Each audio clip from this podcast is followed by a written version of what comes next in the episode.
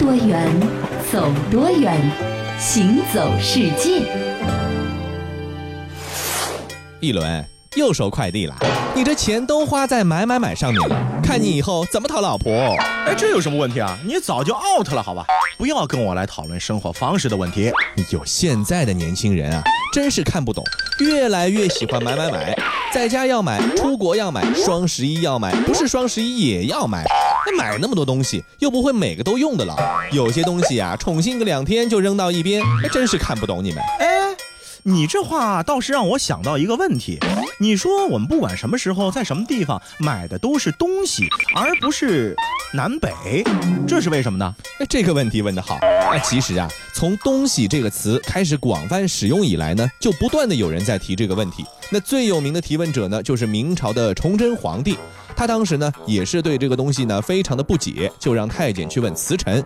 慈臣就是专门管语言文字的这个大臣。嗯，他问啊，说今世肆交易，只言买东西，而不及南北货，何也？哎，你猜猜看，这个大臣是怎么回答皇帝的？那好办，肯定是引经据典，翻了三天书，然后给皇帝说上三天三夜啊，从这个盘古开天地一直说到现在了。哈，错了，那个大臣啊，根本回答不上来，他也不知道为什么。哈。感情，哎，我和大臣是一个水平啊。行走世界，大家好，我是贾云，我是一轮。那从明朝开始呢，其实就有不断的很多的人在试图解答我们为什么是买东西而不是买南北。这个答案呢也是千奇百怪，大多数呢都属于这种缺乏依据的抖机灵形式的。比如说对崇祯皇帝那个问题呢，辅臣周延儒呢就拿五行来回答他的这个问题，说啊，这南方火，北方水都是不能交易的东西，因而我们只能说是买东西，而不能说买南北。这崇祯皇帝听了以后，哎，觉得挺有道理的，就相信了。是，那当然这是一种解释啊。嗯，那么根据语言学家的考证啊。东西或者说东西指物件呢，嗯，其实初步应用呢是在宋代，嗯，到了元代之后呢，就已经变得很常用了。东西连用最早呢是泛指方位的，比如说东汉王充所言的“有痴狂之极，不晓东西”，嗯，就是分不清方向的意思啊。那它还可以被用作是动词，有任意走动的意思。比如说三国的时候的《菩萨本愿经》中啊，“如海无主船，随风而东西”，这个东西呢，意思就是任意行。行走。那到了唐宋的时候呢，东西呢有另外一种奇怪的意思，它指的呢就是一种酒杯的名称。那么有人把这个用法呢和现代的东西呢就联系在了一起了，说啊原先这个东西呢是酒杯或者酒的代称，继而呢就越发的普遍，指代各种器物、各种玩意儿了。是的。那么说了半天啊，至于就是表方位的东西是如何变成物品的通称的呢？嗯，有一种解释说啊，表物品的东西呢是泛指方位东西的演变的结果。嗯，因为辨识方位呢是最基本的一个生活常识。先秦两汉时呢就开始用不知东西来形容那种处于荒蛮阶段的族群，刚出生的小孩或者是精神智力失常的人，嗯，就不知东西是啊，七荤八素的是啊。那这种用法呢讲多了就容易把东西和简单的事情啊画上等号。是，随后呢就容易发展为泛指一切事物的意思。嗯，敦煌文献当中有不许一语东西、不许道说东西之类的说法呢，其实就是这个意思。嗯，到了南宋金代呢，变得非常常见。这个时候要用东西指代物品，便没有那么突兀了。是，那还有一种说法认为这个东西呢是源于唐宋都市的东市和西市。那么因为呢也算逻辑合理，那么得到了很多的学者的支持。你比如说啊，在唐代的长安呢，东市西市虽然说最为典型，但是和日用物品的关系呢却并不那么的明显。而宋代这种说法就显得很丰富了。你比如说东行买剑，西行买贵，就是分级。市的位置，看看这个地方买的是高档物品，那个地方买的是普通物品等等。对，那么还有东菜西水的说法，因而啊和东西表物品之意呢这样的一种用法，在宋代开始应用的时间点呢也刚刚好契合。是的，那至于说南北呢，其实一开始也是有泛指方位的用意啊。嗯，比如说《虚堂和尚语录》当中还有不变南北的话在里面。是，但是呢，它最终没有发展成像东西这样的如此巨大的演变。嗯，这是因为啊语言变化呢需要。一个重要条件，就是必须要有较高的使用频率。嗯，使用频率越高，那发生的变化的可能性就越大。是啊，南北呢泛指方位的几率呢，其实和东西相比要小很多，所以呢，它一直就没有遇到进行词义转换的时机。当表示物品的东西已经成为了人们口头禅的时候呢，其余任何的说法也就不再被人们需要了。是这么说来，其实东西的运气要比南北好很多哈。是那前面说了这么多的东西，谁最喜欢买东西呀？嗯，家中呢基本上都是妻子或者女人这个角色，没错。说到妻子啊，嗯，其实她的叫法呢也是我们现在才开始有的现代社会中的说法。对，古代当中呢，对于一个男人的他的配偶呢，其实叫法有很多，嗯，有妻，有妾，有大少奶奶、二少奶奶，有夫人，有姨太。根据你的这个身份地位不同啊，称呼呢是完全不一样的。嗯嗯，这么多的这个称呼呢，其实透露出的就是中国古代或者封建社会的一个观念啊，伦理纲常、身份地位等等。嗯，其实从古至今呢，中国人对于另一半或者配偶的称呼啊，有贤后、内人、发妻、良人等等。嗯，这些称谓呢，已经是家喻户晓了。嗯，各种古装戏、宫廷戏呢，是不停的曝光在了荧幕之前，自然的也就变得特别的耳熟能详了。比如说，有人妻子去世了，重新娶一个。那就叫续弦，是吧？但是呢，中国人称呼自己妻子的方式啊，其实远远不止我们刚刚说的这么几个。嗯，那我们都知道，中国呢是这个男女分界非常严格的文化传统的一个国家。嗯，所以说啊，称呼男子和女子的不同的称谓呢是有严格的区别的。哎，但是有一个字呢，既称呼男子，也称呼女子，就是“君”这个字啊。我们知道“君”呢用于称呼男子比较多，你比如说“君临天下”指的是皇帝，对吧？“谦谦君子”也指男性。性为主。那么在周代的时候呢，称呼诸侯的妻子呢，也会用“君”这个字。那么称什么呢？称少君。明白了。嗯，那其实啊，古人对于语言的运用呢，是非常的熟练，而且是有点出神入化的。嗯，而且我们现在的人的角度来看呢，这个文艺范儿是扑面而来。是，比如说南朝的《世说新语》当中有这么一句话说。我不亲亲，谁当亲亲？哎呦，实际上第一个亲呢是动词，是亲近的意思。哎，第二个亲呢是代词，是你的意思啊。亲亲当时呢表示夫妻之间亲密的昵称，嗯，后来呢又慢慢的演化成为了一个称呼近亲的人的词汇。没错。那么我们看到啊，其实呢，在这个语言工具书中，你查一下会发现，古代汉语中妻子类似的序称呢，一共有二百六十三个之多。那拥有如此丰富繁多的词语呢，其实和当时的婚姻制度呢有密切的关系。嗯，我们知道，在我国的原始社会后期的婚姻制度呢是族外群婚，也就是说，男子嫁入妻家，随妻子生活。之后呢，由于男子成为了劳作主体呢，家庭结构发生变化，从男入妻家转为妻入夫家，就是一个母系社会向父系社会转变的过程。哎，就是这个意思。嗯，那到了西周呢，一夫多妻制呢就初步确立了。汉代以后呢就盛行起来。那这种婚姻制度呢，直接孕育了和妻子有关的一系列的称呼的产生。是的，那除了因为时代而产生的不同的对于妻子的称谓呢，地域的差异啊，也演变出了很多不同的叫法。嗯，比如说，在吴侬软语的地方，江南女子给予人们的印象呢，惯来就是温柔如水、温婉亲和的。嗯，那么这些水乡的窈窕淑女被丈夫用着包含爱的语气称呼呢，想必也是充满诗情画意的吧？嗯，可是如果你这么想，就错了。是啊，你看啊，比如说在江苏的苏州地区啊，男子称自家的妻子叫家主。婆嘎子婆 啊，这个听起来是一点柔美的感觉都没有，对吧？是，不过倒是很朴实的体现出了妻子在家中的地位和这个作用，对吧？你能想象到一个拿着扫帚、拿着锅碗铲啊，在那儿劳作的这家庭妇女形象，而且呢是家主，是家里面是妻子说了算，对吧？那么江苏无锡地区呢叫做阿母，嗯，那相似的呢，在浙江绍兴地区呢叫老母儿。这个呢，让东北人听见呢就会大吃一惊，因为为什么？黑龙江齐齐哈尔那一片地区啊，叫烧锅的；吉林延边地区呢，叫烧火的，真的是很写实啊，就直接把一个动作变成了称谓了。是的，其实呢，说到我们现代的这个汉语啊，普通话啊，是以北方方言为基础方言。嗯，那因为中国的疆域实在是太广阔了啊，隔道不下雨，百里不同风，在语言学呢是一样通用的。嗯，所以有些地方对于妻子的称谓啊，是让你无法想象的不可思议。嗯，你比如说在北。北方山西大同和吕梁这些地方呢，会称呼妻子呢叫秀子。哎，秀这个字呢，曾经出现在大文豪韩愈的作品中。嗯，比如说有这么一句话，叫“曲眉丰颊，轻声而遍体，秀外而慧中”。可见啊，山西媳妇儿呢都是秀外而慧中的美好的女子。是，比如说在浙江的丽水地区呢，这个地方是钟灵毓秀，他们呢称妻子呢叫做原主。嗯，那么在《说文解字》中呢，其实就有这样的记载，原是什么意思呢？就是美女的意思哦，就是大美女，哎，把自己的妻子叫大美女。是的，所以说可见那里的人们呢是多么不吝啬赞美自己的妻子啊。是的，那其实这各种各样称呼自己爱妻或者另一半的方式啊，除了上面所提到的历史上有变化、地理上有变化，还没有逃脱的是什么呢？就是南北方文化差异这个战场。嗯，想必啊，经历过高三千军万马征沙场的学子，都经历过黄冈习题的考验，是对吧？特别有名啊。对，但是你肯定想象不到，黄冈人家称呼妻子的方式呢，也是非常的如雷贯耳，直接叫妈妈。我天哪！啊，这个妻子叫妈妈是南通的。更是将妻子的称呼抬高了一个等级，叫奶奶。海上丝绸之路东方始发港宁波，也将浓厚的历史感呢，深深的烙印在了宁波媳妇的身上，称呼老人或者老农。嗯，所以有的时候啊，你听他们的这个称谓，如果你不了解文化，你会觉得很诧异。是你以为他在叫一个长者，其实他就在叫自己的另一半。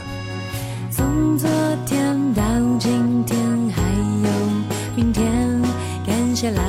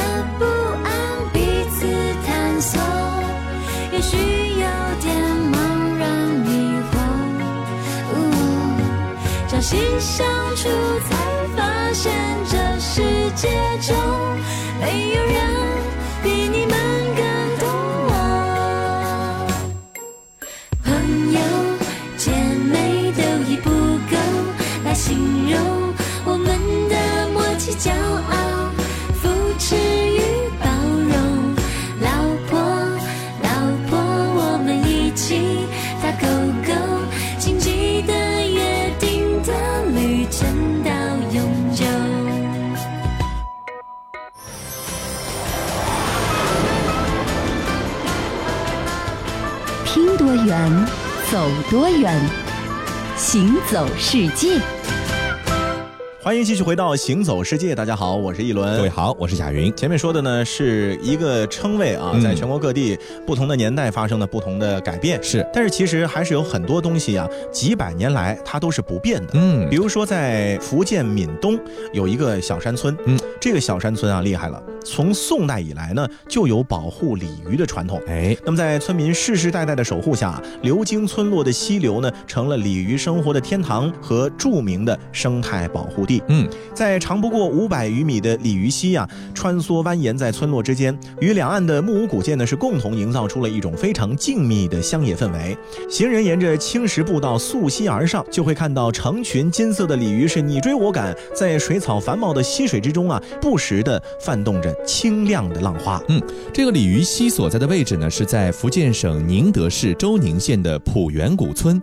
流进村落的这个溪流呢，不长，宽呢也只有一丈有余，水。深的大约也就在半米左右，但是生活在水里的上万条鲤鱼呢，却非常的幸福，因为在这里呢，谁也不会伤害它们，谁也不敢捕杀它们，它们才是这条河道上的真正的主人。那关于鲤鱼溪的起源呢，可以上溯到八百年前的宋代。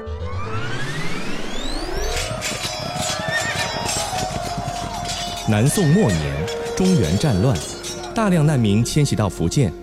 河南荥阳郑氏朝奉公携家眷等人由宁德谷口迁到今天的浦园村。老公，这个村子之前没人住，我们这群人来了，也算是新村寨的第一批居民。之前没人住，会不会是因为水有问题？呃，这村里的水确实有些浑浊，如果水质不行，无法用来生活，那我们还得另外搬地方。对了，你去山那边的大湖里捉几条鲤鱼来，放在溪水里养着。如果鲤鱼活得好好的，说明水没问题，我们不也能喝了吗？嗯，好主意。就算上游的人想害我们，就算他们投毒，我们也不用担心了。哎，你看看，自从有了鲤鱼之后，溪水果然变清变甜了。老婆，还是你这个方法好啊。老公啊，鲤鱼是我们用来监测水质的侦察兵，对我们有恩，所以我们万万不能伤害他们。对对对，有道理。我这就去和乡亲们说，号召大家来保护鲤鱼。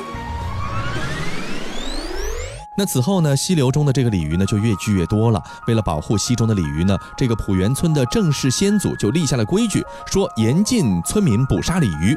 不过如今啊，距离郑氏建立浦原村呢已经有八百多年了，村民呢历经世代变迁，但是人人依旧是恪守家规，绝不会捕食溪中的鲤鱼的。对，所以到现在为止呢，那个地方的村民啊，依旧是把鲤鱼视作了一种神鱼。嗯，其实啊，对于鲤鱼的保护呢，很可能跟郑氏恪守先祖遗训。自觉保护生态的想法有关系。嗯，即便是在饥荒的年代，很多地方没有粮食可以吃，鲤鱼溪边的村民啊，宁可吃野菜、吃糠饼，嗯，也不去碰溪里的鲤鱼。是，村民呢不仅保护自家门前溪中的鲤鱼，遇到外乡人来贩卖活鲤鱼啊，他们也会出钱买下，然后呢放回溪水当中。嗯，那么这个保护鲤鱼的传统呢，在今天的浦原古村呢，也得到了更好的继承。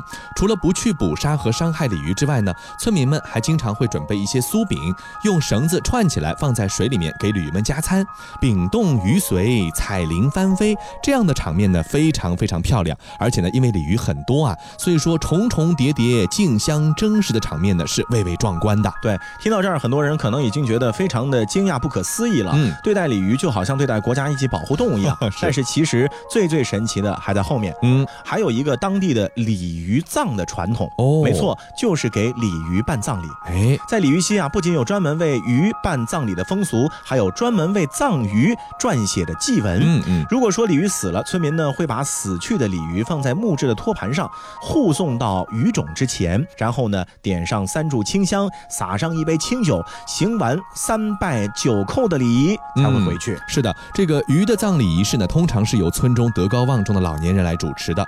到宣读祭文，将鱼隆重葬于鱼种的时候呢，才算结束。你看，还有专门的坟墓。墓啊，这种仪式呢是代代相传，形成了浦原村独特的鲤鱼祭葬礼的这样的一个习俗，体现了鲤鱼啊在当地人的心目中尊贵的地位。不过呢，随着时代的变迁，虽然说鲤鱼还在，但是这样的鲤鱼葬的习俗呢，如今已是难得一见了。那给鲤鱼举行葬礼呢，其实也是希望啊鱼在死后能有一个好的去处，嗯，是吧？为什么呢？是因为有一个地狱的印象，让很多人觉得那是一个最恐惧之处。是啊，所以都要尽量的避免去那里啊。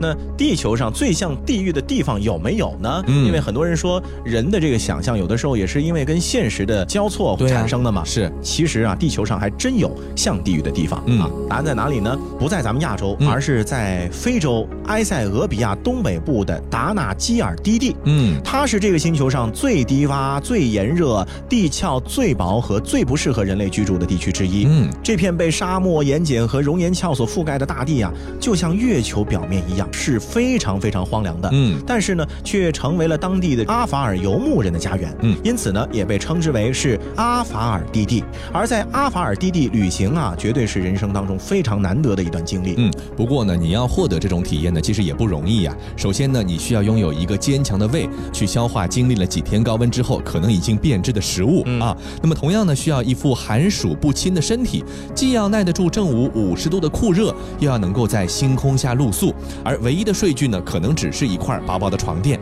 那你还可能要做到没心没肺，因为当地的治安也不太好，有可能会发生持枪抢劫，还要不介意火山附近空中臭鸡蛋般的这个硫化物的味道。那么，当你站在厄尔达勒火山的熔岩湖边上呢，看着喷泉般溅射的岩浆嘶吼着拍打岩壁，你就会感到刚才所说的一切付出和不容易，其实都是值得的。对，其实啊，这还真的挺稀罕的。嗯，在地球上只有六个地方是可以近距离的观看岩浆喷涌的。嗯，而厄尔达勒熔岩湖呢，是其中存在时间最长的一个，已经持续喷发超过一个世纪了。哦，啊，那么同时呢，它也是最活跃的一个。零五年、零七年的喷发呢，曾导致当地有几。百头牲畜丧生，数千居民为此疏散，还有不少人员失踪。是，那厄尔达勒呢，在阿法尔语中的。意思啊是冒着烟的山，是。而火山口的熔岩湖呢，则被称为是地狱之门。但是在地质学家和探险者的眼中啊，这里却是一座火热的天堂。没错，那几乎呢，你只要在一公里之外就能够看到熔岩湖上方被火光照亮的天空了。那所有人呢，在这个时候都不禁啊会这个加快脚步，想一睹真容。这个熔岩湖呢，是一个直径五六十米、七到九米深的一个圆形的深坑，坑底呢是装满了半液态半固态、温度呢超过一千摄氏度的这个岩浆。这个温度呢是足以把石头啊瞬间气化的哦。这个熔岩湖呢，以一种缓慢的韵律呢，是不断的涌动着，不断的翻滚和喷涌，释放出来的岩石呢，被气化之后产生的高温呢，就会激得周边的空气呢，不断的像颤抖一样的这样的一个动作。这幅地球诞生之初的景象呢，着实让人们感觉到，哎，仿佛是地狱一般被打开了一道门。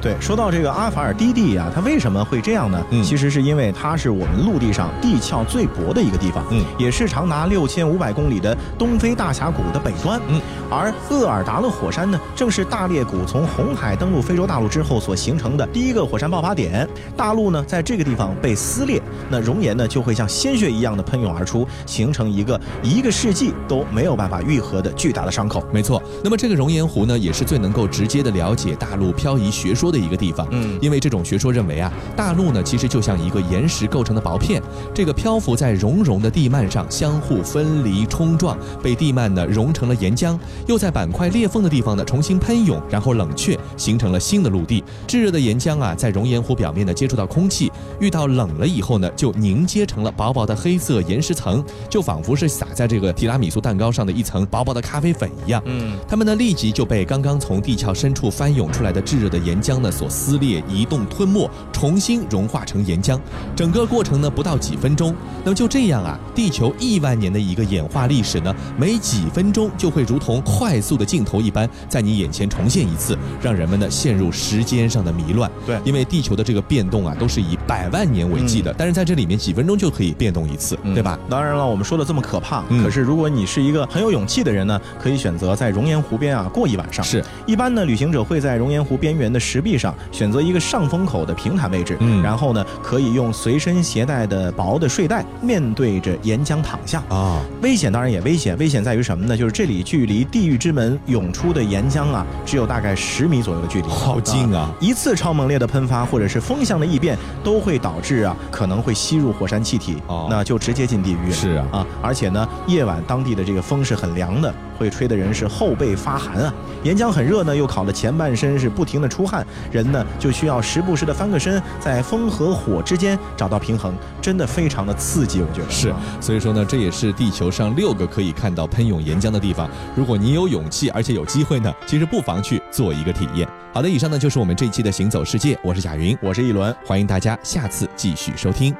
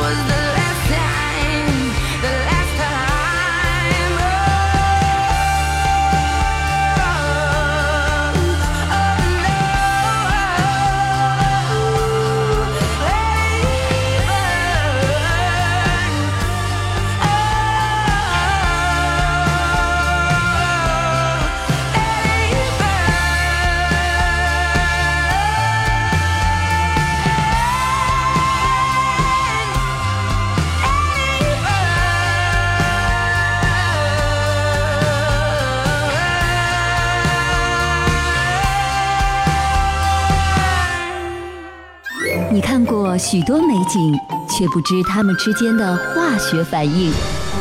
听威斯敏斯特的钟，英国王室爱喝的奇能红茶来自中国，爱吃辣的四川人遇见咖喱天堂的印度老兄，印度洋的鲸鱼在嬉戏，穿越蓝色海洋。海洋上的铁路，并非只存在于宫崎骏的异想世界。听多远，走多远，行走世界。